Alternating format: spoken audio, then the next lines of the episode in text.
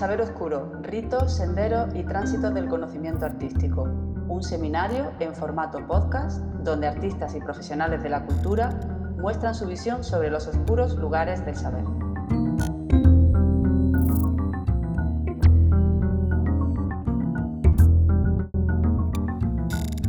Joan Foncuberta es mucho más que un fotógrafo o un artista. Probablemente su trayectoria lo convierte en un pensador de imágenes o en un filósofo de la fotografía contemporánea empeñado en comprender las claves de nuestra cultura visual y con el firme propósito de poner un poco de luz en el devenir furioso de las imágenes.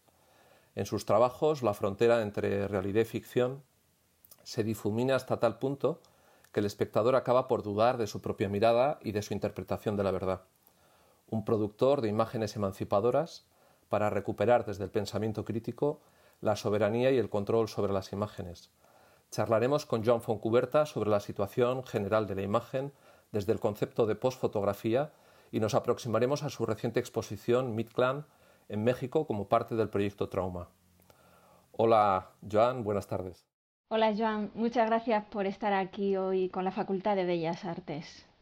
Eh, ya en tu libro, El beso de Judas, eh, advertías que la fotografía miente, miente por su propia naturaleza. Alertabas que esa máquina de capturar la realidad poseía estatus de veracidad. Has trabajado mucho para hacer una pedagogía crítica. Sí, eh, que hay que entenderla además dentro de un cierto contexto histórico. creo que era Paul Valéry, el poeta y teórico francés, que Mm, comentó que en el inicio de toda teoría hay elementos eh, biográficos. ¿no?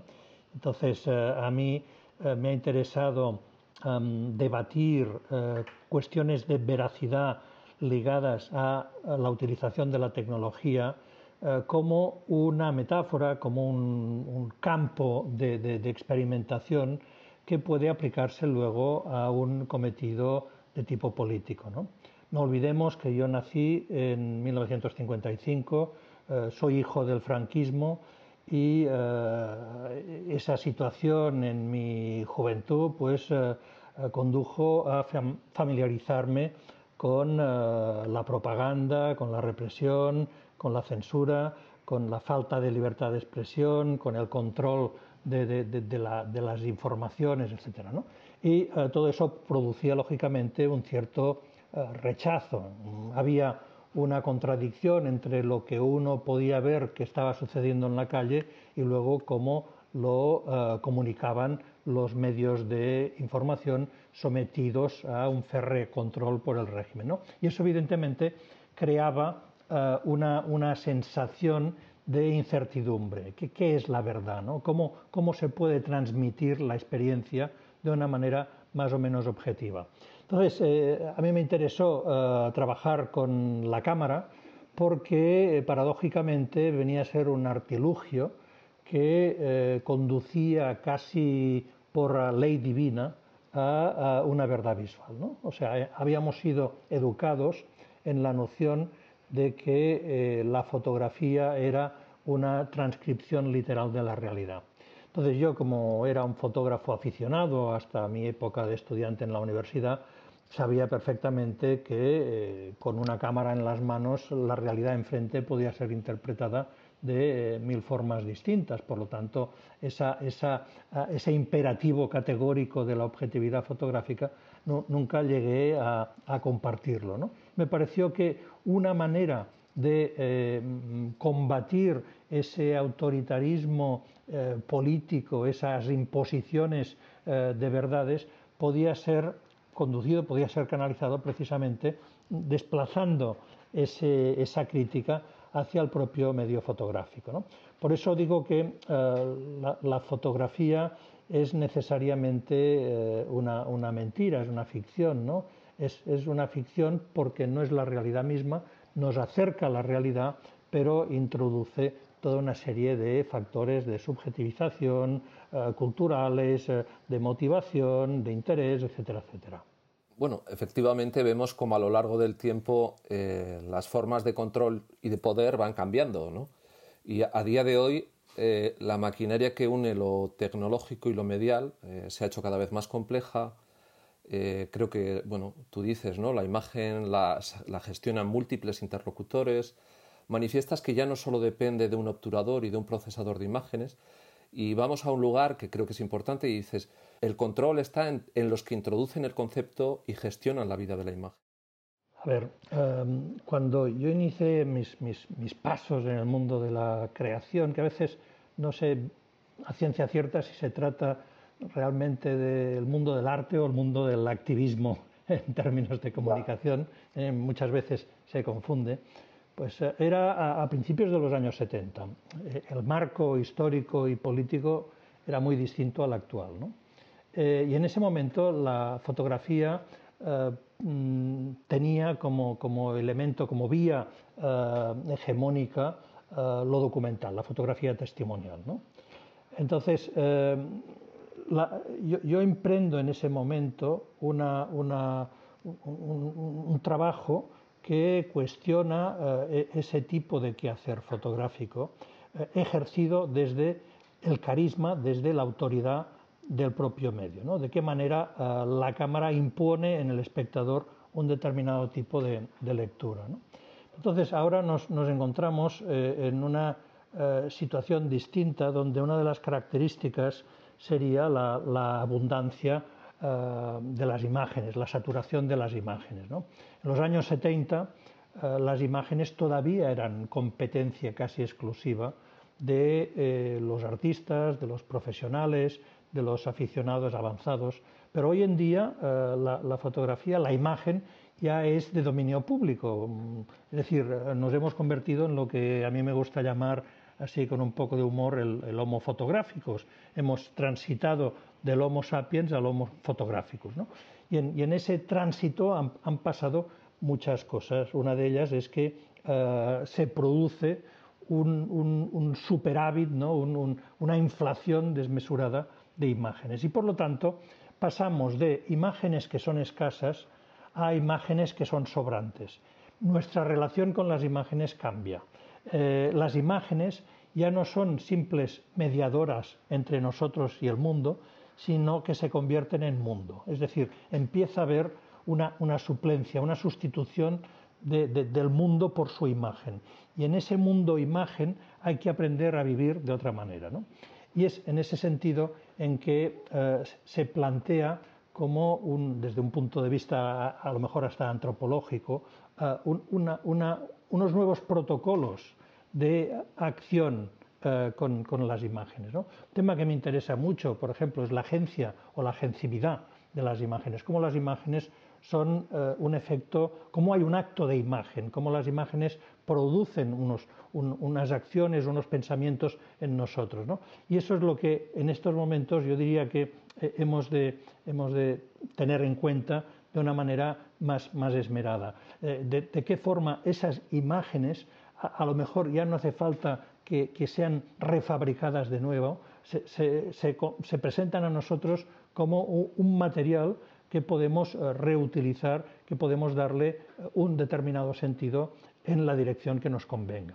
Entonces, ahí está, yo creo, el, gran tema eh, de, de, la actualidad. O sea, cómo reaccionar, cómo gestionar esa extraordinaria masificación de imágenes. Efectivamente, eh, tu obra eh, literaria y visual es mucho más que un ensayo. El conjunto de tu trabajo precisamente nos enseña cómo funciona este mecanismo biopolítico en el que las imágenes se han constituido en instrucciones, en prescripciones tácitas. Eh, te interesa además utilizar el término prescribir más que el de crear sentidos.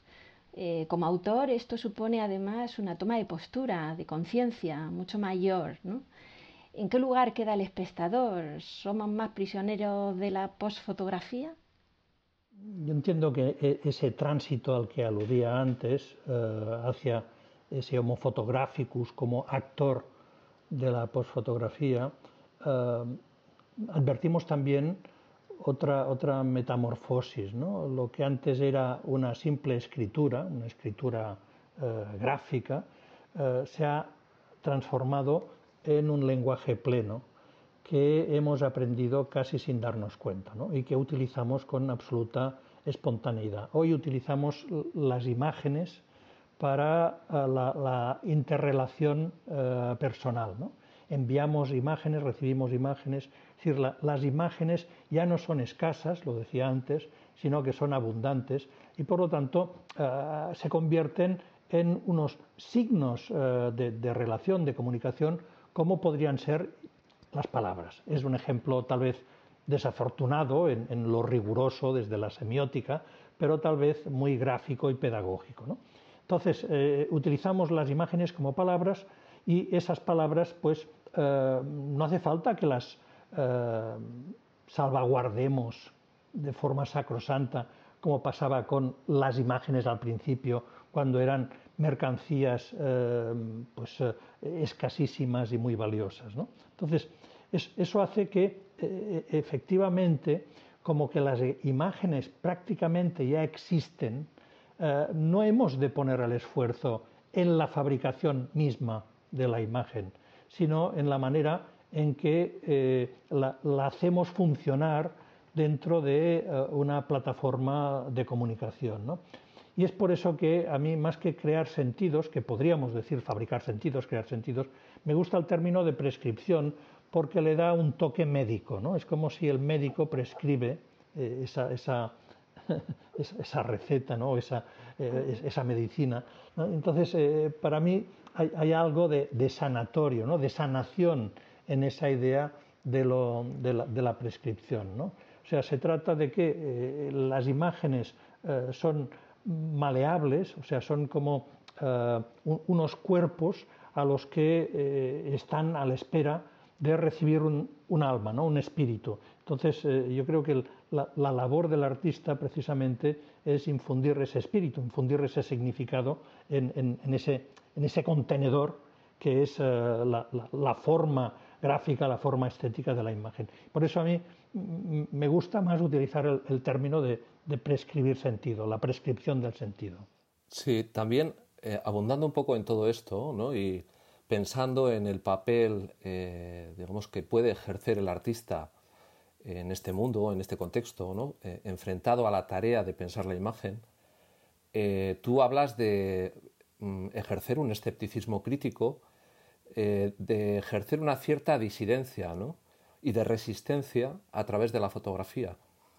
Creo que ese es un poco, esa, bueno, ese puede ser el nuevo lugar donde, donde poner en crisis digamos, esta, esta superabundancia de imágenes o estos sistemas ¿no? que nos hacen llegar eh, tal, tal barabunta de imágenes. ¿no?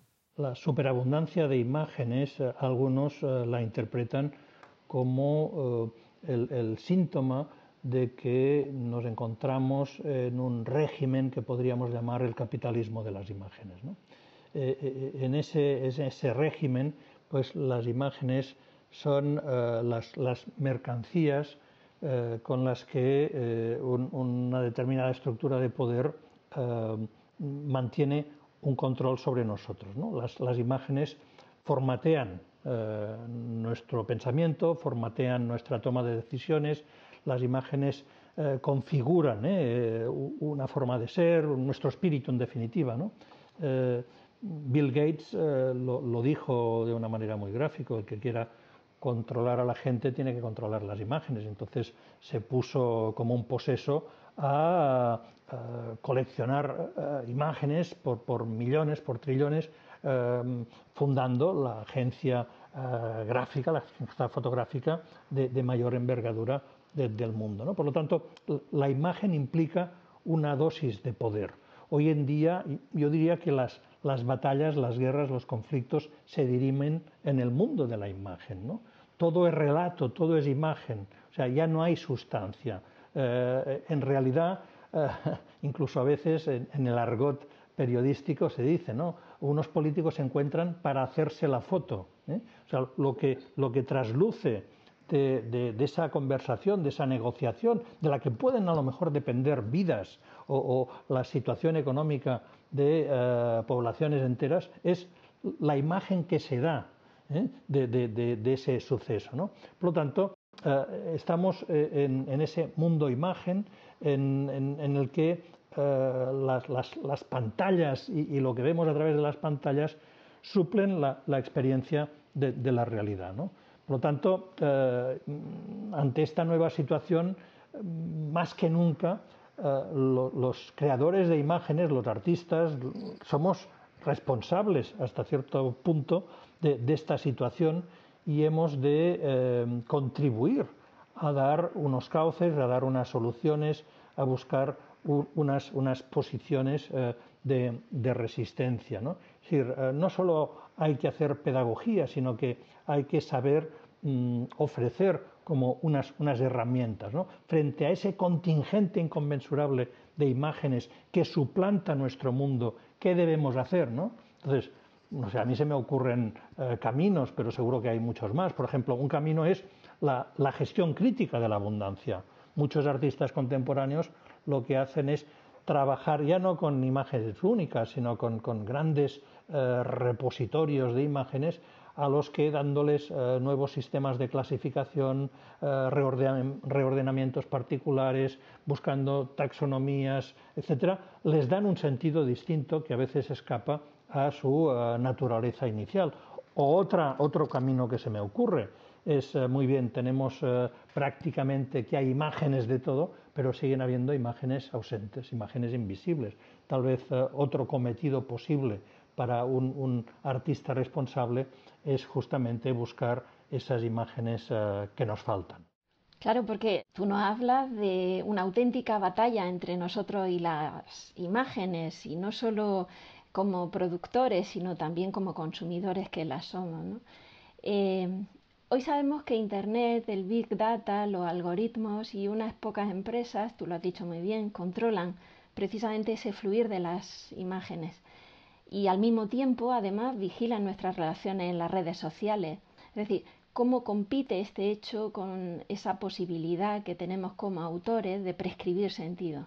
Bueno, en estos momentos nosotros hemos alcanzado una, condición que es lo que en el mundo anglosajón se llama como prosumer, o sea, como producer y consumer. ¿no? O sea, somos por primera vez en la historia productores y consumidores simultáneamente. Fijémonos que en la historia de las imágenes, desde las primeras eh, representaciones, no sé, los bisontes de Altamira, eh, la, producción de imágenes estaba limitada a unas ciertas élites, ¿no? a lo mejor a unos eh, personajes ¿no? que aduciendo pues, una capacidad mágica o espiritual o esotérica eran capaces de captar el alma del ciervo y de esa manera propiciar eh, su caza por los guerreros de la tribu. ¿no? Luego aparecen los artistas, luego los fotógrafos, tal. Y llega eh, eh, finalmente con toda la tecnología digital el homo fotográfico. Es decir, todos, todos podemos hacer fotografías sin pasar por procesos de aprendizaje complicados, sin tener que mm, efectuar grandes dispendios económicos, es decir, es gratuito, no hace falta seguir cursos, podemos de una manera muy, muy intuitiva eh, por un método de, prueba y error, pues eh, saber eh, cómo conseguir imágenes e intercambiarlas, compartirlas, etcétera, etcétera. ¿no? Decir, esto nos da una, una, una situación pues completamente diferente. Pero más que todo esto, y digamos casi usurpándole el protagonismo que ha tenido hasta ahora, hemos de darnos cuenta que también hemos transitado de un tipo de eh, imágenes que podríamos decir eh, manuales, eh, hechas a mano, o hechas con una cierta conciencia personal. yo puedo utilizar una determinada tecnología, un dispositivo técnico, la cámara, etc. ¿no? Pero no deja de ser un usuario humano, un operador, que es el que decide sobre una serie de controles ¿no? y de esa manera pues articula la configuración gráfica del resultado. Hemos pasado de un tipo de, imágenes, eh, eh, repito, eh, personales, hechas a mano, a imágenes absolutamente automatizadas, es decir, producidas por dispositivos donde ya no hay la necesidad de una, presencia de una presencia humana.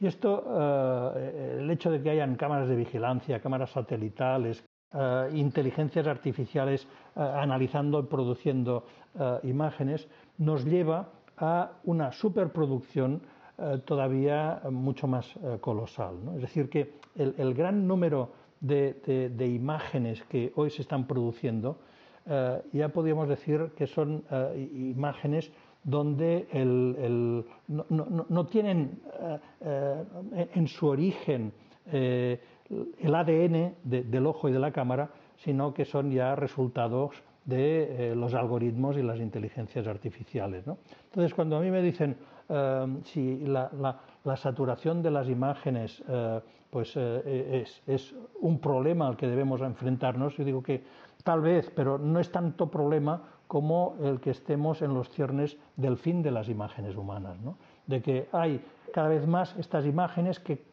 constituyen el propio lenguaje de las máquinas. O sea, las máquinas generan unas imágenes con las que se entienden entre sí sin tenernos a nosotros en cuenta. Y esas son las imágenes que empiezan a, dominar nuestro paisaje, nuestro paisaje icónico. Entonces, es en ese sentido que yo eh, propongo eh, una, situación de resistencia, de, digamos, de, duda, ¿no? de, decir cuidado, porque eh, eh, estas imágenes, en el fondo, no son para que nosotros nos comuniquemos, no son para que nosotros tengamos una vida más emancipada, sino que son al revés, para, para reprimirnos, para controlarnos, para estudiarnos, para, para someternos. Y, y, es en ese sentido que de una manera un poco beligerante, eh, entiendo que hace falta una, reacción frente, frente, a esta situación y frente a todos los intereses eh, políticos, económicos que mueven, que favorecen esa situación.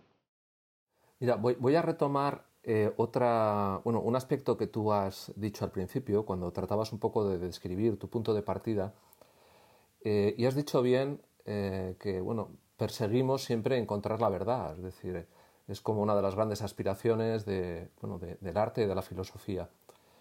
Y me voy a referir a una anécdota eh, que tiene que ver con la fotografía y que creo que todos recordarán, eh, fue el momento en el que el actual presidente de los Estados Unidos tomó posesión de su cargo y eh, al día siguiente se publicaron las fotografías aéreas, seguramente hechas por algún dron, de, la explanada frente al Capitolio, en donde se dio el discurso de, bueno, donde se toma la posesión, y dijo que eh, era el presidente, ah, decir, el acto al que más personas habían concurrido.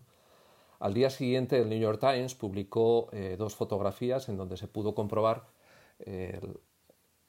la fotografía aérea exactamente igual, la de Donald Trump y la de Barack Obama, y era evidente que había más gente en la toma de posesión de Barack Obama. La portavoz del gobierno, eh, que tenía Donald Trump en ese momento, acuñó un término que fue aquella frase de nosotros manejamos unos hechos alternativos, ¿no? Es decir, da igual lo que diga la fotografía, da igual, ¿no? Evidentemente ya hemos sobrepasado ese estadio de que la fotografía sea certificado de verdad, ¿no?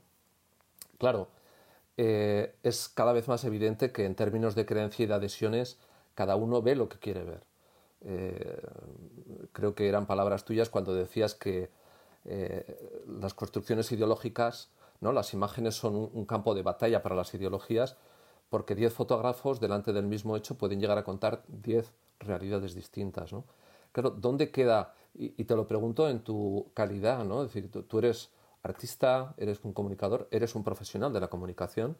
Claro, ¿dónde se queda la fotografía en este caso como documento periodístico. ¿no? Es, eh, la, ha relegado a un lugar muy complicado. ¿no?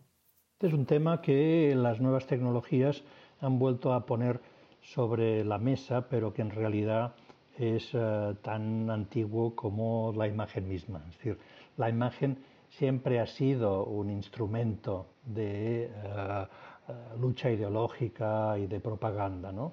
Y, eh, por ejemplo, en los años 30, cuando, del siglo pasado, ¿no?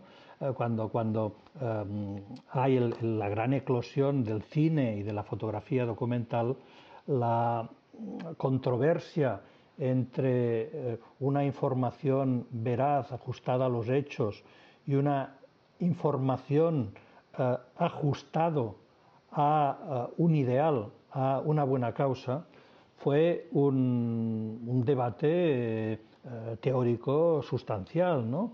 no sé, recuerdo a los grandes fotógrafos del momento, pues defendiendo que eh, si la causa lo merecía, eh, eran, se, consideraban, digamos, eh, mm, pues, legitimados para tergiversar o, influir en, el resultado final los elementos de la imagen que diesen a entender algo que, favoreciese, repito, esa, esa buena causa. ¿no? Mm, es decir, por ejemplo, eh, me parece que fue Margaret Bourke-White, la, gran reportera de los años 30 en los Estados Unidos de, la depresión, eh, pues decía, eh, toda fotografía es propaganda y lo que nos debe interesar es si esa propaganda sirve a una buena o una mala causa, punto pelota. decir que, o por ejemplo, Robert Capa con la famosa fotografía del miliciano muerto en en Cerro Muriano. ¿no? Ah, hoy sabemos que se trata de eh, una fotografía puesta en escena, ¿eh? en función de las simpatías hacia uno de los bandos eh, en, contienda. ¿no? Entonces, nada en su momento mm, pareció desmerecer a, a la calidad, a la dimensión ética profesional del fotógrafo por el hecho de que eh, se saca de la manga pues un, truco, ¿no? una, trampa informativa. Pero tanto da. O sea, si los buenos son los republicanos, todas estas trampas son perfectamente legítimas. ¿no? Es decir, que aquí hay una cuestión eh, ideológica confrontada a otra que es, podríamos decir, epistemológica o semiótica. ¿no? Es decir, que son ámbitos diferentes. Entonces, planteemos primero de qué queremos hablar. ¿eh? O sea, la fotografía como, medio de representación tiene unas características. Ahora bien, yo eh, como, político puedo decir que eh, lo que me plazca y, si tengo una serie de eh, desquiciados que me siguen a pies juntillas, diga lo que diga, pues todavía mejor. ¿no? Es decir, que vivimos, fijémonos, en la época en la que eh, conceptos eh, que, están eh, en boca de todos como la posverdad, las fake news y los hechos alternativos a los que acabáis de aludir, pues son moneda corriente en la comunicación política actual. Es decir, que esto ahora se ve proyectado y magnificado por las redes sociales, por los nuevos sistemas de comunicación, por el hecho de que la, información circula mucho más deprisa, etc. Pero es, es un debate que arrastramos desde hace siglos y que, repito, ¿eh? en, la época de las vanguardias históricas, en la República de Weimar, eh, en, el periodo de entreguerras, etc., tuvo realmente una, una, una virulencia y una emergencia en, la reflexión teórica y en la práctica política eh, que pues, nos hacen o nos ayudan a entender lo que está pasando ahora. Sí, porque decías que el buen fotógrafo era aquel el que mentía bien la verdad. Bueno, es que aquí hay eh, toda una serie de cuestiones que a mí me apasionan sobre la, misma idea de, de verdad. Yo eh, antes eh, lo, hemos comentado, lo habéis comentado, ¿no? Propongo un escepticismo activo. para mí la duda es una herramienta de la racionalidad. Cuando Descartes, en el siglo de las luces, propone dudar y que la duda es precisamente lo que nos constituye como seres inteligentes, como eh, animales racionales, ¿eh? significa el principio de la modernidad. Antes eh, había la, credulidad absoluta, la creencia, los dogmas, ¿no? los, actos de fe, dudar de, unas determinadas, de unos determinados dictados autoritarios, fuesen de, la Iglesia, fuesen de, de, la monarquía, fuesen de, los poderes del Estado, significaba pues una, disidencia eh, castigada eh, con, la muerte o el ostracismo absoluto. ¿no? Es decir, que en el momento en que podemos empezar a dudar, construimos un, conocimiento, yo diría, más, más transparente, más democrático, más humano. ¿no? Por lo tanto, dudemos, dudemos, y para mí eh, la fotografía nace en otro periodo histórico, en el siglo XIX, con el positivismo, con el realismo, con la revolución industrial, con la expansión del colonialismo, etc. Y eh, la cámara no es en absoluto un instrumento inocente, inocuo. ¿no? La, cámara eh, implicaba para las mentalidades, digamos, imperialistas de, las metrópolis europeas de ese momento un, agente de posesión simbólica de la realidad. Es decir, eh, cuando habían expediciones de reconocimiento, eh, la figura del fotógrafo era indispensable y el fotógrafo tomaba posesión visual de unos territorios que luego eh, los ejércitos se ocupaban de, digamos, de, tomar por, a, sangre y fuego, pero que primero esa posesión llegaba con la imagen, llegaba con la fotografía. ¿no? La fotografía, por lo tanto, conserva en su genealogía, en su naturaleza, podríamos decir, eh, genética, parte de, todos los componentes que la hicieron nacer. ¿no? Por lo tanto, eh, yo digo, la, fotografía nace con su pecado original y lo primero que tenemos que hacer los fotógrafos es saber, mm, digamos, eh, desactivar ese pecado original. O sea, porque si no, cada vez eh, que produzcamos una imagen, ese pecado va a impregnar el resultado y por lo tanto no seremos los que hablemos nosotros, sino que traeremos como, un quiste o, como una especie de, cáncer esa ideología ¿eh? Eh, de, apropiación, de posesión, etcétera, etcétera. ¿no? Bueno, es, es, todo un debate que me parece fascinante, ¿no? pero a, mí me ha, parecido que reconocer que toda fotografía es ficción eh, implicaba en el fondo aprovechar todas las enseñanzas de, esos pensadores, de esos filósofos de la, sospecha, de, Nietzsche, por ejemplo.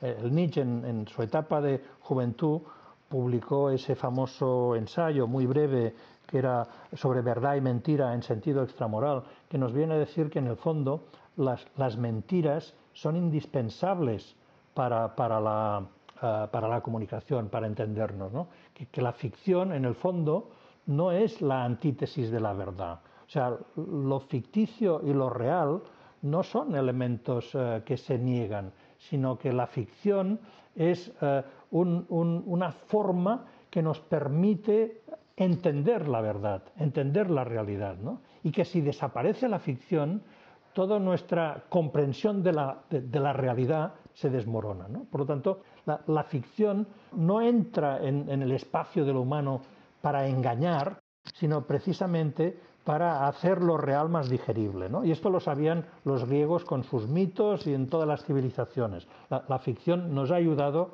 a entendernos en el mundo y a entender lo que nos rodea y tú eres un gran creador de ficciones, precisamente, porque eh, mucho de tu trabajo, eh, los límites entre la realidad y ficción son cada vez más difusos eh, y manifiestas que algunas de tus fotografías, por imposibles que pudieran parecer, han acabado por, hacerse realidad. Es decir, eh, cuidado con lo que deseas porque puede hacerse realidad, dice el cuento de Navidad. Es decir, eh, las paradojas pueden llegar a ser muy divertidas en este caso. esto nos, nos, eh, nos lleva a, Oscar Wilde cuando dice que es, la naturaleza la que imita al arte, ¿no? Y no el arte a la naturaleza.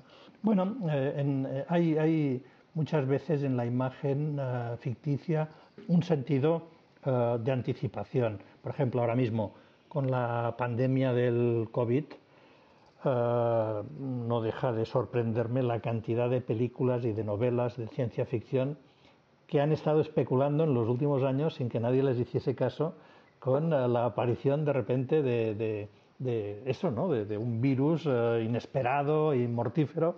en fin, es decir, en el fondo la, imaginación ya lo había predicho.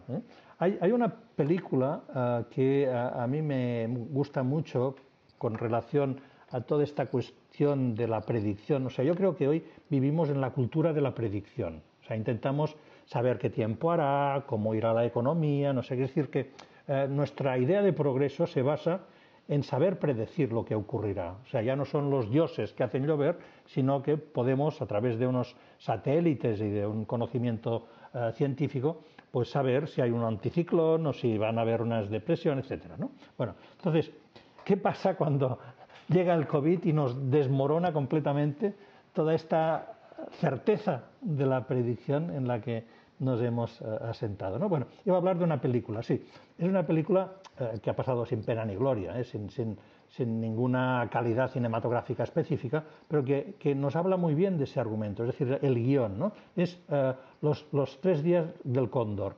Y em, es la historia de una pequeña célula de la CIA, que sus componentes, bajo la apariencia camuflados como una agencia de estudios literarios, se dedican a imaginar escenarios internacionales posibles.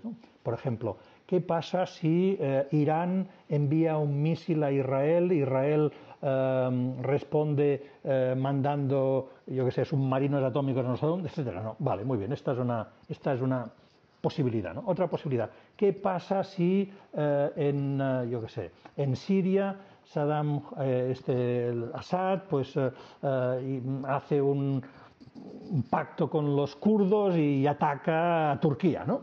Vale, tenemos otra, otra posibilidad. Entonces, todo eso sirve para que en caso de que esas locuras, muchas de ellas absolutamente disparatadas, tengan lugar, tener ya una, respuesta, una respuesta preparada. ¿no? Es decir, que esa gente eran como eh, de una gran brillantez creativa, imaginativa, eh, especulando con posibles cosas que podían ocurrir, ¿no? posibles sucesos, eh, algunos improbables, inverosímiles, pero que en algún momento pueden ocurrir. ¿no? Bueno, entonces la película pasa que, resulta que, que uno de esos escenarios es un plan secreto de la CIA y entonces pues no quieren que, se divulgue, total que en un momento dado llega un comando, los mata a todos, menos a uno que se ha ido a tomar un café, ¿no?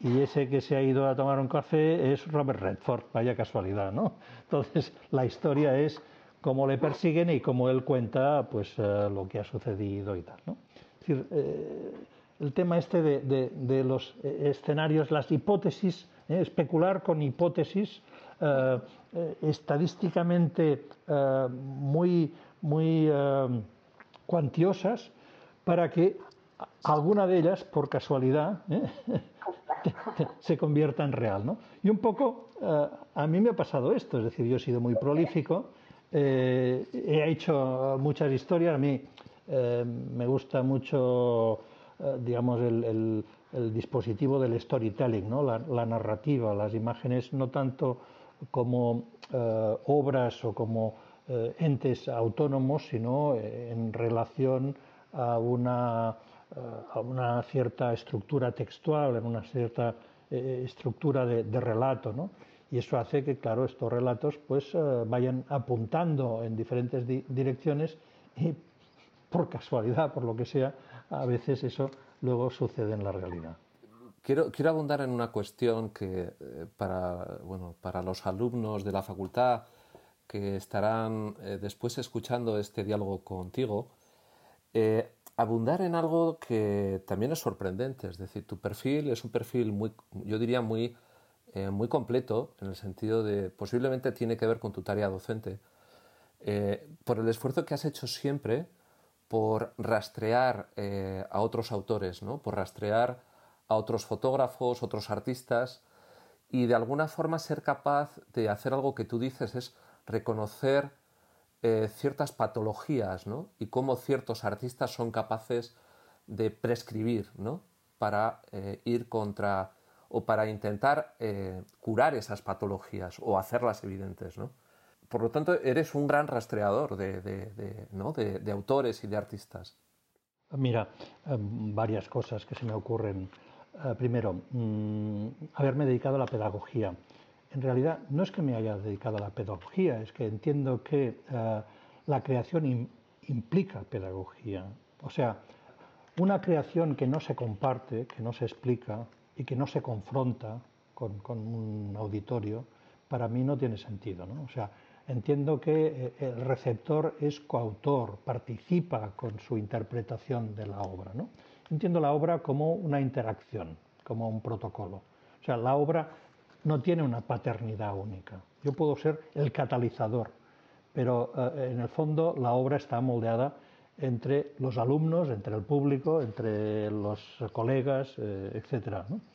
Luego, dices que soy un rastreador. Mm, simplemente yo lo diría de una manera mucho más, eh, no sé, menos, menos, eh, menos pretenciosa. Yo soy curioso y, pienso que lo que nutre mi cabeza es el máximo de conocimiento posible en el pasado y en el presente. En el pasado significa historia. O sea, yo no entiendo la creación sin un determinado marco histórico, sin saber lo que artistas precedentes eh, han realizado, ¿eh? porque eso lo que hace es multiplicar mi, eh, repertorio, mi, campo de, posibilidades. Lo mismo con el presente. O sea, yo quiero saber qué están haciendo mis colegas, los, los artistas contemporáneos, porque quiera o no, eh, mi trabajo va a estar dialogando con ellos y, mi trabajo será una respuesta a lo que están haciendo ellos. ¿no? Es decir, que en el fondo también mi trabajo no es tan importante por el mismo, de una manera autónoma, sino que es importante en la medida en que eh, contribuye como, como, una pieza con las otras piezas ¿eh? de, de, esa maquinaria que es la creación en tanto que eh, diagnóstico sensible de nuestra, de nuestra época. ¿no? Y eh, por otro lado, pues eh, a mí me interesa ese, ese, conocimiento y ese contacto con otros autores, con otros creadores, pero siempre mm, desde una perspectiva interesada, que para mí es que, que, me alimentan, me, me nutren, ¿no?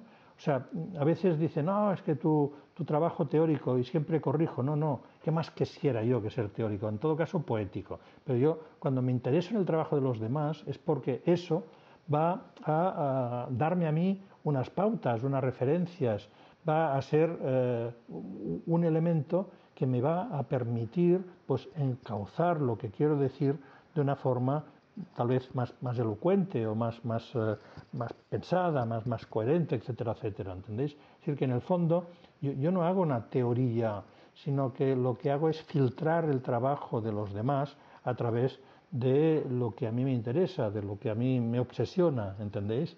O sea, eh, eh, yo no soy un filósofo ni mucho menos, repito, ¿qué más querría yo que? Yo soy un, un creador curioso que eh, instrumentaliza el trabajo de los demás y la reflexión sobre el trabajo de los demás para eh, articular de una forma más, más potente eh, su propia contribución. Antich dice que tú eres el filósofo. Sí, es verdad, pero es porque es muy amigo mío y me, me quiere mucho. Pero, pero en, en, realidad, realidad repito, ¿no? me encanta, o sea, yo no tengo una formación filosófica ni tampoco soy, eh, estoy muy leído en temas de filosofía, ¿no? yo, yo, voy aprendiendo sobre la marcha, ¿no? O sea, mis herramientas, eh, digamos, universitarias fueron la, semiótica, la teoría de la información. Yo no vengo de bellas artes ni de historia del arte, vengo de ciencias de la información, por lo tanto, y además en los años 70, en el momento en que digamos, en, el horizonte estaba Marshall McLuhan, estaba Humberto Eco, estaba Guido Dorfler, o sea, había una serie de, autores, todos estos eh, semióticos, ¿no? que, que, nos han estado eh, hablando de, de, de, eh, de, si la imagen era un lenguaje visual, cuáles serían sus componentes, si era un lenguaje parecido al, al lenguaje verbal, este tipo de, de cuestiones han sido las que a, mí me, han, me han ayudado metodológicamente a realizar mi trabajo.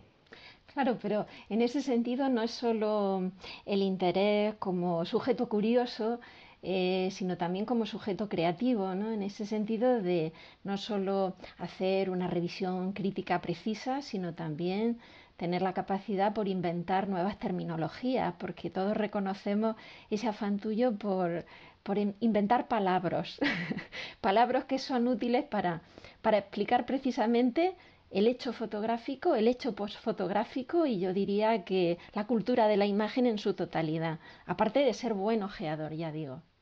Bueno, pues hombre, te, agradezco mucho el comentario, pero me parece también así excesivo. Yo, yo, en cambio, por ejemplo, eh, admiro a hay, ahora no recuerdo el nombre exacto, pero hay un, hay un um, diseñador y, creador suizo que ha hecho como una enciclopedia de nuevos términos y, eh, por ejemplo, uno, de ellos es bemodalen. Bemodalen es esa, esa sensación de, frustración cuando haces, por ejemplo, una fotografía y te das cuenta de que hay millones de fotografías muy parecidas. ¿no? esa, esa idea de que estás repitiendo y de que no eres nada original y que estás repitiendo como unos patrones perfectamente codificados. ¿no? Entonces, es verdad que es una sensación que le pasa a mucha gente y para la que, eh, como se trata de un fenómeno reciente, no hay todavía un, término en el diccionario. ¿no? Y él inventa, va inventando. Es decir, la, cultura digital, las redes sociales, todo eso nos confronta con situaciones con las que eh, no tenemos experiencia, son inéditas y por lo tanto requieren de eh, una terminología nueva. ¿no? Y, es digamos, una enciclopedia interactiva de manera que cada uno puede ir contribuyendo, aportando, compartiendo nuevos términos. Bueno, eh, sin querer ser muy pesados, eh, Joan, y no abundar en el monotema del COVID-19, porque yo creo que estamos todos ya un poco saturados ¿no? de, hablar de este tema y de buscar, eh, bueno, y, de, y, de, pasar a la posteridad por haber vivido esta experiencia, pero sí me gustaría detenerme en un hecho que ha sido evidente, y es que en estos días, en este tiempo que hemos tenido de cuarentena, se han popularizado los, bueno, esto que estamos haciendo ahora, estos dispositivos para poder entrar en contacto visual, Google Meet o Zoom, ¿no? que son estrellas, ahora son empresas que de repente han disparado el valor de sus acciones porque todos hemos usado masivamente estos medios y ocurre algo que tú también señalas y es que es una especie de selfie en tiempo real. ¿no? ahora todos hemos mostrado sin ningún tipo de pudor la privacidad de nuestras casas ¿no? y además todos hemos llorado y reído eh, y, mira qué me está pasando, ¿no? Y todos hemos mostrado sin ningún tipo de, problema. En fin, Fernando Simón, el portavoz eh, del COVID, pues todos los días incluso ha mostrado su dormitorio, no ha tenido problema, ¿no? Al final, la cámara, es verdad, es una prótesis del ojo, pero se ha convertido en una ventana totalmente abierta al mundo, ¿no? Y eso creo que es un, es un cambio de paradigma, o, o, es un lugar en el que creo que todavía no somos conscientes en el que hemos entrado, ¿no?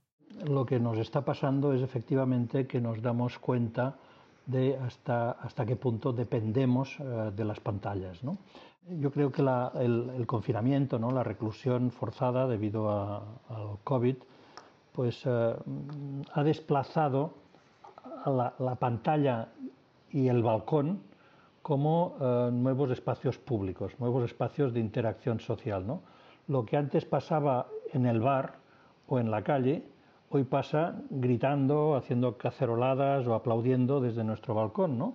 y eh, conectándote con unos vecinos que a través de, su propio aplauso conectan con otros, es decir, que esas señales de humo de las antiguas eh, torres ¿eh? con los que en la Edad Media se conectaban en la distancia, ahora lo hacemos de, otra manera, ¿no? a través de, la ventana y el balcón.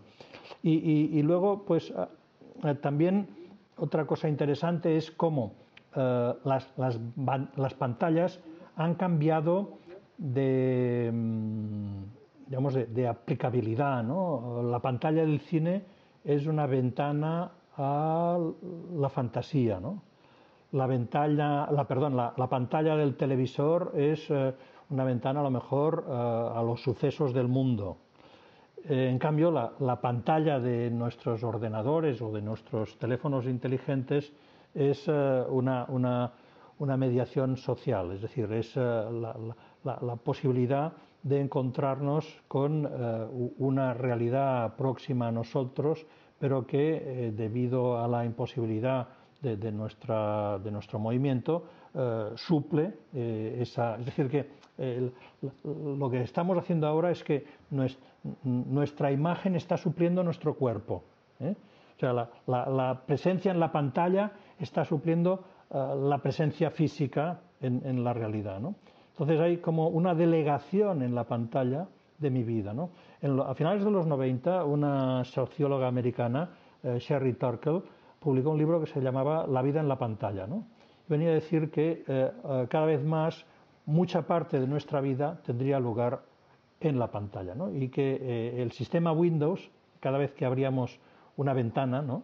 pues venía a ser como una faceta de nuestra vida distinta. Es decir, yo ahora pues soy profesor universitario, soy artista, no sé qué, estoy teniendo una vida, pero luego me iré a mi casa y seré pues padre y luego iré a un supermercado a comprar eh, la cena y seré consumidor o cliente, ¿entendéis? Es decir, que mi, identidad va cambiando en función de unas facetas que en la vida digital pasan todas en la pantalla. O sea, yo abro una pantalla y soy fulanito, abro otra pantalla y soy, me pongo otro sombrero, otro disfraz, otra máscara, etcétera, etcétera.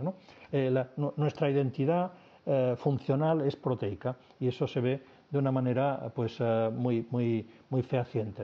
Y luego hay otro fenómeno que a mí me parece interesante, al albor de lo que estabas diciendo, Pedro, que es em, e-, el hecho de que nos hagamos estos selfies por mediación de estos dispositivos distintos, porque eso permite aflorar un fenómeno psicológico y sociológico que es la extimidad. ¿no? O sea, nunca hasta ahora tanto habíamos hablado de la extimidad. ¿no? La extimidad vendría a ser la, intimidad exteriorizada. Es decir, que efectivamente, eh, pues eh, mm, sin darnos cuenta o deliberadamente, lo que estamos haciendo es eh, compartir, dar a conocer ámbitos que hasta ahora habían estado reservados, ¿no? que no eran públicos, que teníamos mucho cuidado en qué grado de, información dábamos o no, Entonces, en cambio, ahora pues, se graban programas de televisión en los domicilios particulares de los periodistas o de los actores.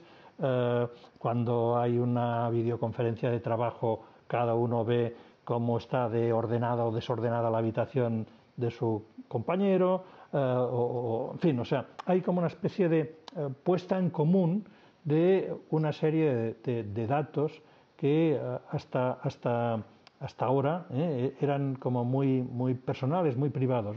Entonces eso para mí eh, es un fenómeno interesante porque en, en, la medida en que estamos alejados debido al confinamiento, por otro lado nos acercamos, o sea, suplimos esa distancia a base de reducir psicológicamente la cantidad de información de nosotros mismos que queremos dar.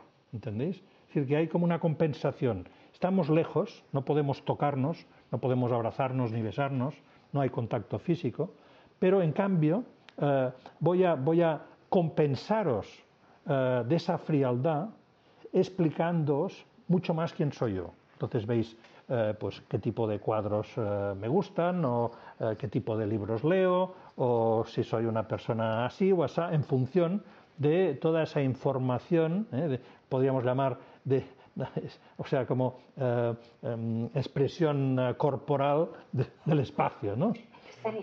Sí, sí, sí, sí. Nos interesa ahora que nos comentes tu, tu proyecto de México, Metclan, como parte del proyecto Trauma. Eh, los hallazgos del Archivo Fotográfico de México son como regalos que activan numerosos resortes creativos. Habla en tu libro La furia de las imágenes de cómo Paul Auster en La invención de la soledad construye relatos a partir de una fotografía encontrada. Y te refieres precisamente a esa idea de postmemoria. eh, un terreno cercano a la alquimia, más interesado en la invención que en el recuerdo. Eh, resucitar fotografía es como practicar un exorcismo. Sí, es, es, verdad. A mí el tema de la posmemoria me ha interesado mucho. he estado incluso trabajando con diferentes autores Em, por ejemplo, hace poco eh, escribí un ensayo para un eh, fotógrafo colombiano eh, cuyo padre había sido secuestrado y eso provocó lógicamente un trauma. Luis Carlos Tobar. va a salir un libro dentro de poco, tal vez retrasado debido a, la epidemia. Y entonces él plantea a partir de del recurso de las fotos eh, del álbum familiar, cómo todo ese dolor, todo ese silencio que ha generado la, situación eh, puede ser eh, desactivado. Y a, través de las imágenes, de la recuperación de esa, memoria gráfica retrabajada, ¿no? se produce una cierta catarsis. ¿no? Hay como, si, hay como un ajuste de cuentas, ¿no? pero al final eh, se hace las paces. Bueno, como, como, he sabido, la, primera en hablar de posmemoria fue Marianne Hirsch, eh, que eh, en tanto que víctima su familia del holocausto, pues utiliza las fotografías del álbum familiar también en un ejercicio de, reconstrucción y de imaginación, con, una cierta, con un cierto ánimo de, terapia. ¿no? lo que me interesa es que la, la si, si la, la, memoria trabaja directamente a partir de la experiencia y del testimonio, pues la, la posmemoria trabaja con, con, los archivos. ¿no?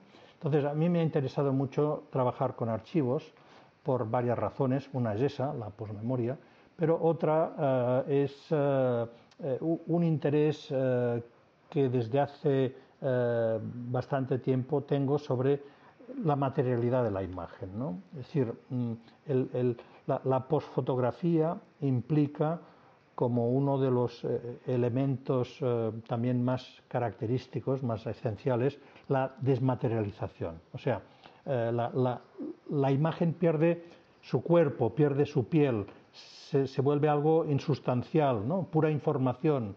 ¿eh? Y entonces, en, esa nueva condición, es capaz de circular por Internet, por las redes, etcétera, eh, multiplicarse, ser mucho más accesible, mucho más rápida, etcétera, etcétera. Pero esa desmaterialidad pues comporta toda una serie de pérdidas también, ¿no? el, aura, eh, el sentido mágico del, fetiche, ¿no? del, objeto fotográfico. Entonces, todo eso me lleva a, hacer como una especie de homenaje a las ruinas de lo material en fotografía. Entonces voy, a los archivos, que son como esos grandes cementerios de, fotografías, buscando precisamente eh, aquellas imágenes que se encuentran en una situación paradójica, que son las que se están deteriorando. Las fotografías eh, han sido concebidas para durar, pero no hay nada que dure eternamente. Entonces las condiciones de conservación, eh, los agentes atmosféricos, el tratamiento químico, etcétera, los microorganismos, el moho, etcétera, pues llega a, dañar eh, las imágenes argénticas, lo que constituye la imagen fotográfica, y poco a poco esas eh, fotografías empiezan a palidecer hasta prácticamente desvanecerse por completo. Repito que para mí eso ya tiene un elemento poético o simbólico muy potente, porque es como la venganza del tiempo contra la fotografía. La fotografía tuvo la presunción, la soberbia de prometernos la eternidad, de prometernos la inmortalidad, ¿no? Y el tiempo paciente espera a que eh, el cadáver de lo fotográfico pase por delante de su puerta, ¿no? Entonces también hay, otra, más datos, en fin, hay, muchos elementos. ¿no? Eh, es eh, la, paradoja de que eh, la fotografía nace como dispositivo de recuerdo, dispositivo de memoria. Entonces, ¿qué pasa cuando la fotografía pierde sus vínculos con la realidad y de alguna forma se convierte en amnésica, ¿no? O sea, son fotografías que están sufriendo su propio Alzheimer, ¿no? Tengo que decir a título personal que empecé justamente a hacer esta serie cuando a mi padre eh, le diagnosticaron eh, Alzheimer, ¿no? O sea, mi padre murió hace unos años y cuando él empezó a dar síntomas eh, de esa patología es cuando no expresamente, pero coincidió, ¿no? Aquellas cosas, aquellas, si es que el azar existe, ¿no? Pues uh, ahí hay un caso, ¿no? O sea que yo empecé a interesarme por todos estos temas cuando de repente en casa eh, está pasando eh, esa, esa, esa, tragedia, digamos, uh, uh, familiar, ¿no? Bueno, y, y entonces en, en, esta serie la he ido desarrollando en, a medida que he tenido ocasión de viajar y en México uh, visité algunos archivos, me dieron muchas facilidades. Entonces encontré, sobre todo en algunas zonas, por ejemplo en Yucatán, que hay mucha humedad y por desgracia pues la fotografía se estropea a un ritmo mucho más vertiginoso que en otros lugares, pues materiales que me convenían mucho. Y evidentemente al tratarse de archivos mexicanos, pues eran imágenes uh, cuyo referente eh, daba cuenta de una historia del país eh, desde, desde, digamos, finales del siglo XIX, principios del siglo XX. Eh, entonces había toda la transformación política, histórica, reflejada en lo que quedaba visible en las fotografías, pero eh, fotografías cangrenosas, fotografías cancerosas, donde el tumor empezaba cada vez más a, desplazar, ¿no? a, matar la, imagen todavía visible. ¿no? Entonces esto a mí me pareció pues también de nuevo sumamente poético y simbólico y eh, decidí pues hacer un, un, trabajo específico que eh, finalizaría en una exposición y en un, y en un libro, en una publicación, ¿no? en un libro de artista. ¿no? Entonces, pensando de qué manera podía uh, articular uh, conceptualmente el trabajo, pues empecé a estudiar la, la cosmología de eh, el México precolombino, ¿no? de los aztecas, etcétera. Entonces, en su, en su digamos, eh, eh, sistema de, de, comprensión de la espiritualidad y, eh, tenían una figura que me pareció pues, muy sugestiva, que era el inframundo, ¿no? el Mictlán. ¿no? Entonces este inframundo estaba compuesto por nueve pisos que el, el, cuerpo del difunto debía ir paulatinamente atravesando hasta llegar al último que proporcionaba la paz, el reposo eterno del alma. ¿no? Entonces el cuerpo, a través de las pruebas a que era sometido, pues se iba descarnando. Y también eso era como una metáfora con lo que le pasaba a la fotografía. ¿no? La, fotografía se iba descarnando de su materialidad y solo quedaba pues, su vestigio, podríamos decir, en forma de, alma. El, cuerpo uh, se marchitaba, pero quedaba su, componente, digamos, uh, uh, espiritual. Entonces, bueno, estas, estas nueve, etapas pues en una el, difunto tenía que sortear unos jaguares que le comían el corazón, en otro pues tenía que atravesar un río de aguas caudalosas, en fin, to, todo muy según la mitología así de los mixtecas y en definitiva pues eso me permitió buscando imágenes que siempre son muy sombrías, muy tenebrosas, muy dramáticas, ¿no? pues eh, cómo desde, desde la representación de la Revolución Mexicana, de la, de las, eh, la construcción de las ciudades, de, de, de en fin, to, todo el repertorio de lo fotográfico, desde la, la, fotografía más social, de, de, bodas y bautizos, fotografía anatómica, médica, forense, eh, pornográfica, es decir, que eh, después de fotografiar miles y miles de imágenes, pues tenía un catálogo de, de situaciones que daban cuenta de precisamente la, la, riqueza, todas las facetas de la vida de alguna forma quedaban reflejadas ahí, pero siempre con eh, ese, ese, marchamo, ese, aura de, muy, muy asociado a, la agonía, a, la muerte, a la, transformación. ¿no? Ese, es el proyecto Mictlán. Pues abundando precisamente eh, bueno, en, este trabajo que has hecho en México, eh, sí me gustaría que nos explicaras, porque me consta que es algo que, bueno, que tú lo has eh, desarrollado específicamente, como has dicho, y es ese fotolibro que has realizado con Hydra. ¿no? Es decir, el formato del libro, del fotolibro, digamos que posiblemente es eh, ese formato que te permite desarrollar en profundidad eh, ese trabajo de documentación, de recopilación, de decidir dónde quieres mirar, ¿no? Un poco, sí me gustaría que, ¿por, qué ese formato, ¿no? ¿Por qué se decide en este caso el, formato del fotolibro? Para mí el, fotolibro reúne toda una serie de, cualidades, de, posibilidades eh, plásticas y expresivas muy, muy ricas, ¿no? Hasta cierto punto casi eh, yo lo planteé en términos escultóricos, ¿no? en términos de, presencia de unos materiales, de texturas, de sensualidad, ¿no? en la medida en que era una edición eh, de, una tirada relativamente corta, 100 ejemplares, pues los libros podían ser hechos a mano, podían eh, utilizarse papeles artesanales hechos a lo mejor con, cactus o a, la vieja usanza también de los aztecas, o sea, hay toda una serie de componentes que le dan de nuevo una materialidad particular. Si yo estoy hablando de lo que queda, los restos de la materialidad de la fotografía, en este caso la, materialidad del objeto fotográfico tenía que brillar eh, jugando precisamente con toda una serie de, papeles, de, calidades autóctonas eh, muy, particulares.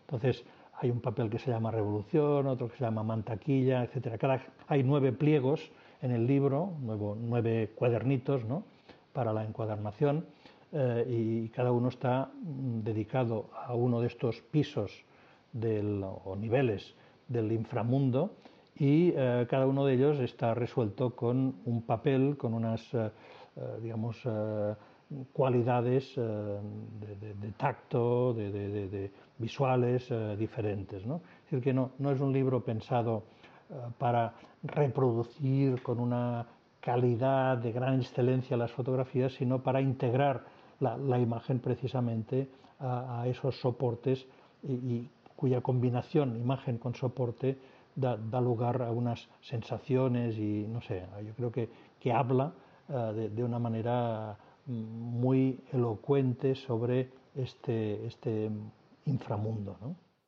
Bueno, pues eh, Joan, eh, con tus palabras sobre tu proyecto en México, creo que bueno, hemos hecho un recorrido bastante completo sobre tu trabajo reciente y sobre tu tarea como artista y como pensador.